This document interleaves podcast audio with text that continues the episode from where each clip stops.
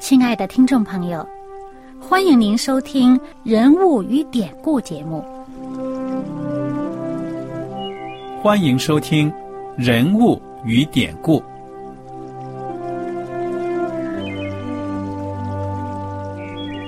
听众朋友们，当你读圣经的时候，不知道有没有过这样的想法？生活在几千年前的圣经人物，与我们这生活在二十一世纪的人有什么相关吗？那些古时候缔造了历史的伟人们。只是些令我们感叹而望尘莫及的对象吗？那些败坏了品德的小人和有负圣托的失败者，难道只是为了让我们嗤之以鼻吗？在这个人物与典故的节目里，我和小燕将与大家一起，通过圣经中的人物和他们的事迹，看看我们能从他们的故事中得到哪些启发。以便用正确的态度来对待我们每天所面对的生活和挑战，共同奔走天国的旅程。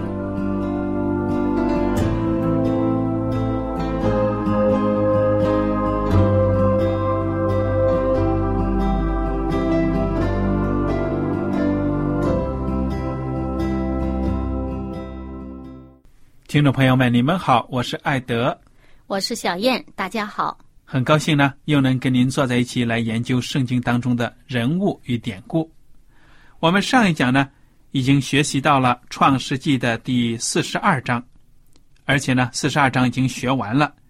讲到呢，雅各所住的地方也是大饥荒，在没有办法的情况之下呢，他就派他的儿子们，除了那个小儿子卞雅敏，其他的儿子呢，都到埃及去买粮食。结果呢，就遇见了约瑟。约瑟一看呢，这帮子来自家乡的人，原来是自己的兄长。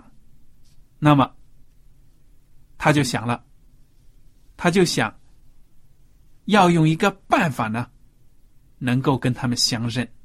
那么这个过程呢，其实真的是需要耐心的，花了很长时间的。那个约瑟并没有上前说。哎呀，我的大哥们呢？你好啊，认得我吗？没有这样讲。约瑟呢，先来了一个下马威，就说：“你们这帮人哪里来的？啊，我们是哪里哪里来的？不对，看你们样子呢，是奸细、间谍。”那些人一听呢，哎呀，不行不行，我们真的是良民呢，我们是好人家，怎么怎么怎么讲了讲。约瑟说。好，你们呢？既然说你们有一个小兄弟卞雅敏，我就要求你们呢，把他们把这个孩子给我带来看看。如果带来了，就说明你们的话是真的。后来呢，这个约瑟就让这其他的他的这些哥哥们呢，带着粮食啊回家，留下了西缅做人质，先关在这个大牢里呢。住几天，反思反思。那么，其他的这些哥哥非常伤心的、忧心忡忡的，就回到了家里面，把这个情况呢给雅各一讲。雅各一听，伤心透了。那不行，我的一个约瑟，我最爱的一个孩子已经不在了啊！现在变雅敏，你们要把他带去，有个三长两短的，那我还不活活气死了。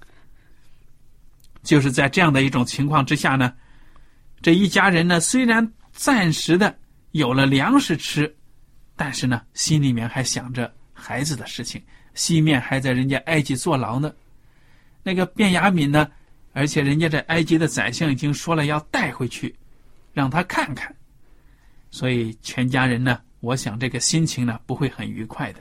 而且呢，这一次呢，如果再去那边买粮食的话，如果卞雅敏没去，他们就买不成粮食。因为这个，呃，人家说了，说你这个卞雅敏不去，就见不着我。嗯，所以这样一想呢，这个西缅的命运在他们的眼里面看起来真的是爱莫能助了，还不知道怎么解决。凶吉未卜。对呀，那么他们期望着这个饥荒呢能够快点结束，也许呢就根本就不用再下到埃及了。但是四十三章创世纪四十三章一开头就说，那地的饥荒甚大。哇，这个雅各住的地方呢，本来应该说是水草啊，都是肥美的。对，应该喂牲口啊，什么放牧民族嘛，需要的就是这样的好地方。但是现在呢，没有粮食了，我想那个牲畜肯定也是吃尽了苦头。那么没办法了，这个雅各就把孩子们叫来说了：“哎，你们再去呢，给我买点粮食来吧。”第三节，这个犹大怎么说了？他说。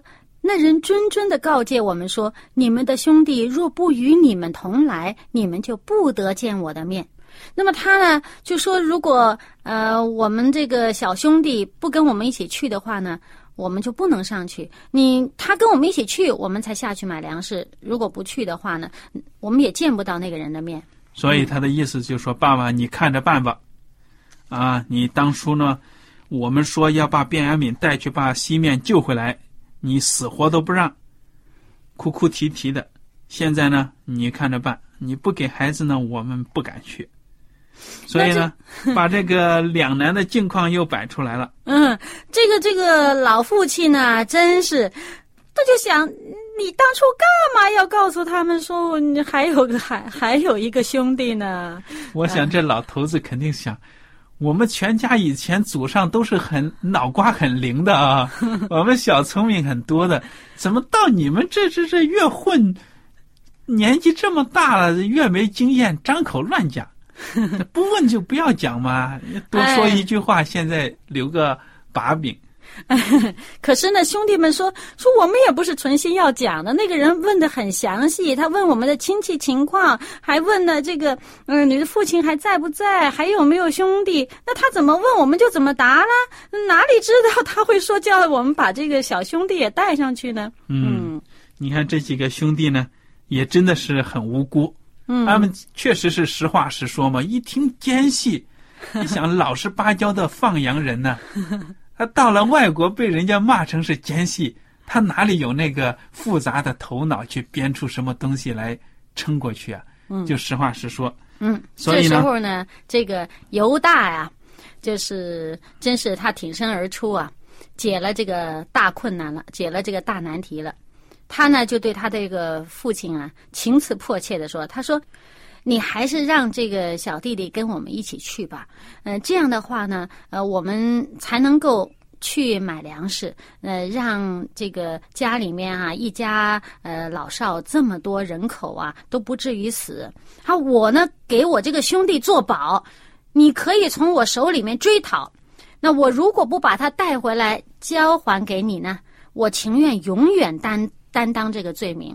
嗯，他说：“如果我们不是因为这个耽搁了这个时间啊，这次呢，第二次买完粮食都回来了。”嗯哼，嗯，你看这个当哥的，确实是说话有分量啊。嗯，现在呢，自己用来承担责任。嗯，如果出什么事呢？算在我的身上。嗯，他并没有说，呃，用什么样的方式追讨我的这个这个责任啊？那父亲都交给你，我情愿这个，呃，永远担当这个罪名。你怎么处分我都可以，啊，就不像这个当初刘辩，呃，张嘴呢就说要死人的事儿。那父亲想，我多死一个，那怎么行？嗯哼，你看看，那么这个雅各呢，就说，看起来真的没办法了。你们就下去吧，哎，我觉得这里的细节呢，通过他讲话显出一个老人家他的那种很天真的一种想法。他说：“你们要下去的时候呢，我们家乡的土产呢，什么乳香、蜂蜜、香料啊、没药啊，什么杏仁啊，你们都带点啊，把那最好的，把那最好的带去。”嗯，听这话呢。感觉到这个真是一个老实巴交的一个老年人呢，你带去送送，他也不想想人家是一个国家的宰相，能看得上你这点呃小小东小西的啊？然后呢？不过在那种饥荒年头呢，这种他们迦南地的特产呢也是非常珍贵了。嗯，那也是有道理。然后呢，他就说你带点土特产，然后呢，把这个银子啊，上次他们还的银子也都带下去，可能是人家弄错了嗯，啊，千万不敢占人家便宜。很诚实，对、嗯他没有说，哎，上次还了正好，就拿那个买。对呀、所以你看看这个人呢，当初这个好像局势在他们手里的时候，那就是小聪明用尽了啊。嗯，现在是到了这个，好像人命关天，实在是没有办法了，不敢再出任何一点错了，对不对呀、嗯所以就万事呢就做得非常的周到。嗯，而且这老人家说呢，不但把上一次那个银子啊给人家带回去，而且这一次你们得加倍的带银子，嗯，哪怕贵一倍，你们也得带去啊。所以他在这时候，而且最后有一句呢，也让我挺感动的。他说，这个第十四节，四十三章四十十四节，他说啊，但愿全能的上帝呢，使你们在那人面前蒙怜悯，释放你们的那个弟兄和便雅悯回来。那么这里面我就看到呢，嗯、他在这时候他已经把这个整个这个事情啊，通通的交托给上帝了。嗯哼，以前呢，可能还想着，哎，我们能顶过去，能撑过去就撑吧，就顶吧，啊！但是这时候呢，他学会了把这个事情都交托给上帝。他说：“我若丧了儿子，就丧了吧。”嗯其实他也知道上帝是充满怜悯和爱心的，不至于轻易的让他就失去儿子。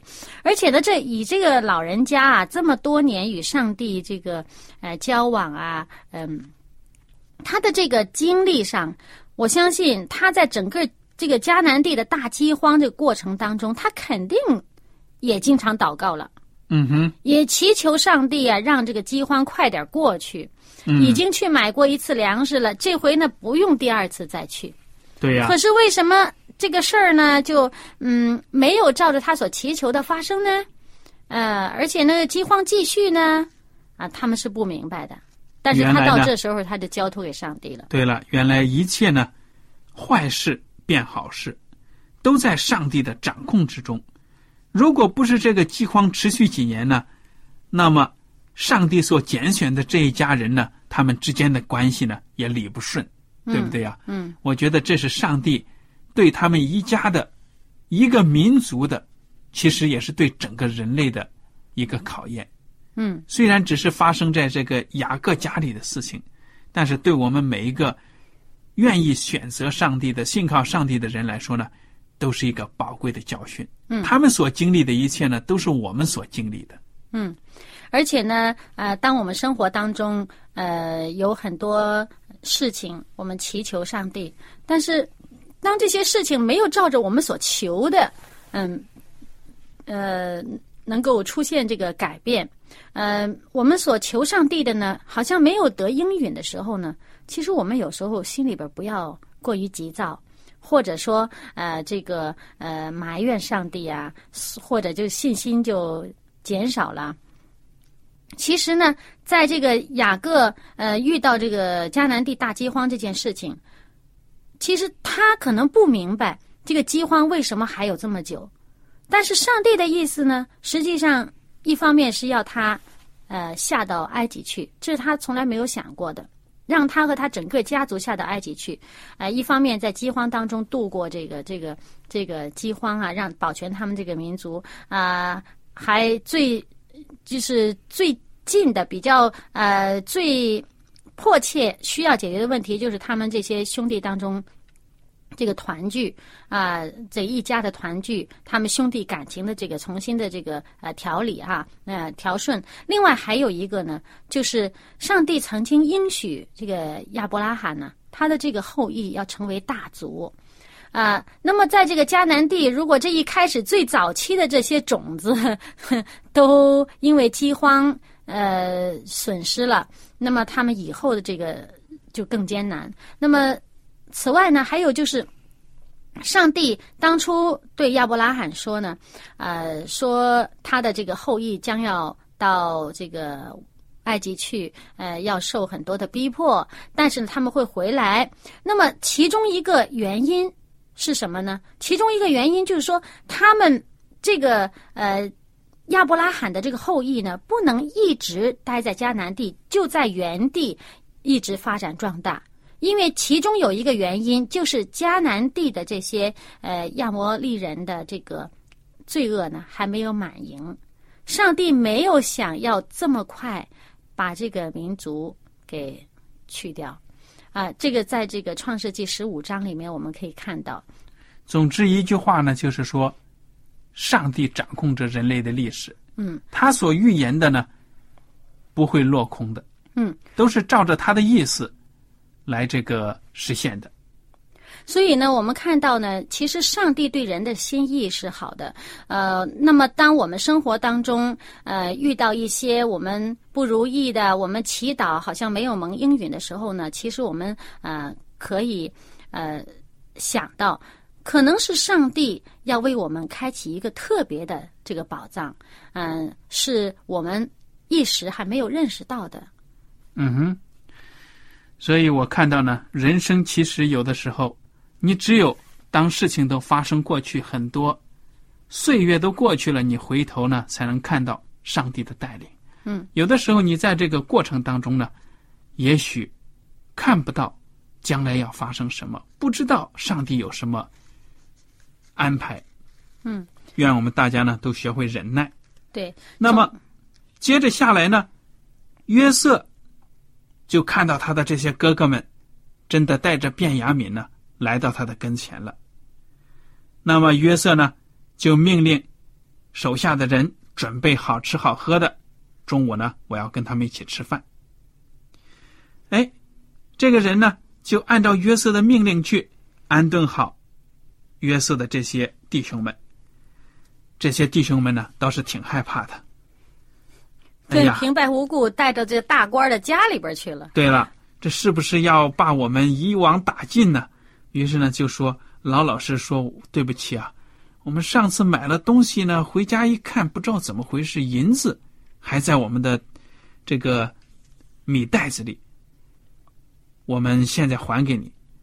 那个家仔就说：“没有啊，上一次你们都已经付钱了，啊，不提这事儿了，怎么怎么的。”所以呢，就给他们粮食，然后呢要安顿他们，要跟呢约瑟一起吃饭了。而且这时候呢，他这个家里边这个大管家呀，说了一句话，他说：“你们可以放心，不要害怕，是你们的上帝和你们父亲的上帝赐给你们财宝在你们的口袋里，你们的银子我已经收了。”然后就把这个西缅放出来。嗯，那么你说他又不说是埃及的神，你说埃及的这些拜的这些偶像很多啊，好多动物都是他们所拜的。嗯哼，但是呢，这个这个大管家约瑟大管家竟然是这么说，是说这个嗯、这个雅各的上帝，是说他们这个希伯来人的上帝帮助他们。嗯，因为在当时的世界呢，包括中东地区，各个民族啊、村子啊，甚至都有自己的神，所以他们都以为是很正常的。我们每一个家庭啊，都要有一个神明保佑啊什么的。那不管这个家仔到底认不认识上帝，他只是说是你们的上帝呢，保守你们了，怎么怎么样。然后呢，就领着这些人呢，洗洗脚啊，换换换换衣服啊什么的，要跟约瑟一起吃饭了。第二十六节呢，就讲到了约瑟来到家里，他们就把手中的礼物拿进屋去给他，又伏伏在地向他下拜。约瑟问他们好，又问：“你们的父亲，就是你们所说的那老人家平安吗？他还在吗？”我觉得，当这个这帮人如果听到约瑟问又问起父亲的时候，他们应该多个心眼儿。你说这宰相怎么这么关心我们家的老头子啊？对不对呀、不过我想呢，他们可能觉得，哎呀，这个宰相心眼儿挺好的。你看他都关心我们，我们上次跟他说事儿，他这么久了他还记得。嗯，他们就恭恭敬敬的回答说：“你仆人，我们的父亲平安，他还在。”于是他们低头下拜。约瑟呢，举目看见他同母的兄弟卞雅敏，就说：“你们像我所说那顶小的兄弟就是这位吗？”然后呢，他就还没有等到回答呢，就对这个小兄弟说：“小儿啊，愿上帝赐恩给你。”你看三十节接下来又是一个非常动人的一个描写。约瑟爱弟之情发动，就急忙寻找可哭之地，进入自己的屋里哭了一场。他洗了脸出来，勉强隐忍，吩咐人摆饭。哎，我觉得这个圣经虽然在很多的故事的情形描写上呢，细节并不多。描写的时候呢，一般都是主语。谓语、宾语、主语、动词，然后是这个目标，很简单。什么状态呀？什么心理呢？不太明显，不太多的。但是在这些经文当中呢，却描写出当时这个约瑟的心情，在什么样的背景之下、情绪之下做了什么样的事情。又有什么样的动作？嗯，其实当我们把这个圣经描写的故事啊，我们在这个大脑当中想象它好像一幅画面，好像个电影在眼前放的时候，我们就比较更加能够容易理解当时人的这个心态。嗯，如果说呢，我要是约瑟的这些兄弟当中的一个，我看到这位埃及的宰相，我总感觉到呢有点怪怪的。为什么一见到我们呢？刚开始凶巴巴的说我们是间谍，啊，别的地方，全世界各地很多老远地方都来买粮食，他也没有说去骂他们是间谍，怎么偏偏跟我们家人过不去？不过呢，他们呀也不见得真的了解约瑟，呃，跟多少外边的人接触了，而且呢。作为一个老实巴交的牧羊人来说，假如真的是那么老实巴交的话呢，他也没有那么多这个非分之想，那不会想那么多。呃，这个这个，而且头都不敢抬呀。但是你想想啊，你说这个宰相吧，啊，来跟我们讲了几句话，突然转身进屋，不知道干什么去了。原来在后面哭了一场，又洗洗脸出来，哎，真纳闷啊。是人有三急啊，还是怎么的？不过老实说呢，对于一个老实人来讲，他不会想太多的。我觉得不见得。那人呢，在那个时候是为了保命啊，要察言观色，每一个细微的动作都要留意。我站在一个宰相的家里，请我们吃顿饭，不定接下来有啥灾难呢。但这时候正高兴呢，因为新年刚放出来呀。嗯。他兄弟团聚了呀，他正高兴呢。那不一定。那我认为呢，这个里面很有说头的，所以你看看，这个弟兄们怎么样呢？就在一起吃饭了，嗯，他摆席，嗯，他摆席也有讲究的。这个这个约瑟自己单独一席，因为他这个地位啊。那么另外呢，呃，其他的这些埃及人呢，也摆一席，嗯哼，也为这个约瑟这一家子，呃，这个这兄弟们。摆一席，就等于说他这里面呢，就是把这些普通的埃及人呢和这个希伯来人呢分开了，嗯哼，不在一起吃饭。因为呢，当时确实有一种民族间的这种歧视，埃及人呢瞧不起希伯来人。嗯，牧羊的嘛，这个放牧的，他们不喜欢这个放牧的。对呀，那么这个约瑟呢，而且把他的弟兄们呢按着长幼的次序能排位置，你说。这些老实巴交的牧羊人能不吃惊？他怎么知道我们中 间的心里边嘀咕呢？对呀，你说这个宰相越看越怪 啊！现在又给我们排排顺序，而且呢，你看卞雅敏，他一个小孩子得的食物比我们多五倍。嗯，你你个圣经已经写出来了，众弟兄就彼此诧异。嗯，这是第三十三节。那说明他们都感觉到这个宰相呢，真的有点莫名其妙，说不清。嗯，不过以前呢，尤其是像这个埃及这种呃比较高级官员吧，他们很多呢呃都是会这个拜神呐，或者用各种的这个迷信的这手段呐，呃，所以呢，他们也可能会。呃，猜测会觉得，哎呀，他们是不是呃有特别的这个特异功能啊，或者什么的？这个，而且我们在后面经文呢，呃，也会看到这个约瑟曾经用这样的话去试探他的兄弟。他说：“啊，你们岂不知道像我这样的人一定会占卜吗？什么的啊，一定能占卜。”其实约瑟他根本不不去占卜的，因为他是信上帝的，嗯，他不会去占卜的。但是他也用这样的话呢，去利用别人旁人可能有的这个猜测观点，顺着他们的这个这个话去说，去试试炼他们。嗯哼。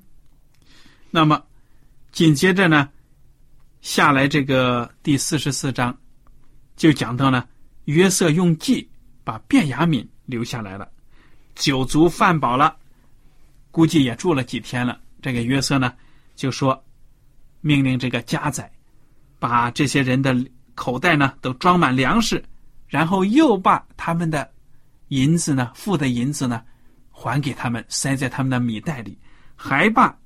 约瑟自己的银杯也放回去，放到他们的这个少年人的口袋里，就是卞雅敏的口袋里，就打发他们走了。结果这这些人呢，走了一段距离，约瑟又派人追上他们，说：“你们这些人真的是以恶报善呢！我对你们那么好，我家里的那个银杯怎么不见了？来人呐，搜一搜。”哎，结果就从这个卞雅敏的口袋里搜出来了，还搜出来这个金银呢。哎呀，你说这这事情发生，这些人多难受啊！一下子就怕了。其实呢，当初呢还没有搜的时候，这个呃约瑟的大管家，这个家仔追上他们说了这些话以后，他们心里边还挺正的啊。当时他们就觉得啊，呃。你从谁那儿搜出来，这个人就叫他死，我们其他的人都做你们的奴隶。嗯，所以他们良心上呢是无愧的啊，根本就没有意识到。不，这话也说的太轻易了，叫他死，然后呢还说我们自己做你们的这个奴隶，他觉得这事儿不可能会发生的。嗯哼，那不管怎么样呢，接下来的故事呢就非常的精彩了。我想呢，由于时间的关系，我们就。讲到这里，下一次呢，请大家接着来听，就是约瑟和他的兄弟们之间所发生的这些有趣的故事。嗯，我觉得如果能够编成一个好好的一个电视剧呀什么的，真的看起来很有看头的。嗯，有点像读这个中国的《三国演义》啊什么的这样的一种，很有一种，我觉得这个里面的故事情节它的曲折变化呀，显示出。当时这个事件发生的奇妙，嗯，不管怎么样呢，我们希望大家通过今天的学习，都再一次的认识到，我们在世呢要做诚实的人，做良心无愧的人。愿上帝都帮助我们。好，我们今天的学习呢，暂时到此就结束了。如果大家有什么问题，我们欢迎您写信给我们。我们还为大家呢预备有免费的圣经函授课程，也欢迎您报名参加。艾德和小燕跟您说再见了，愿上帝赐福你们。我们下次节目再会。再会。喜欢今天的节目吗？若是您错过了精彩的部分，想再听一次，可以在网上重温。我们的网址是 x i w a n g。R A D I O，希望 Radio，或是找旺福村也可以找到。记得把好东西介绍给您的朋友，与他一起收听。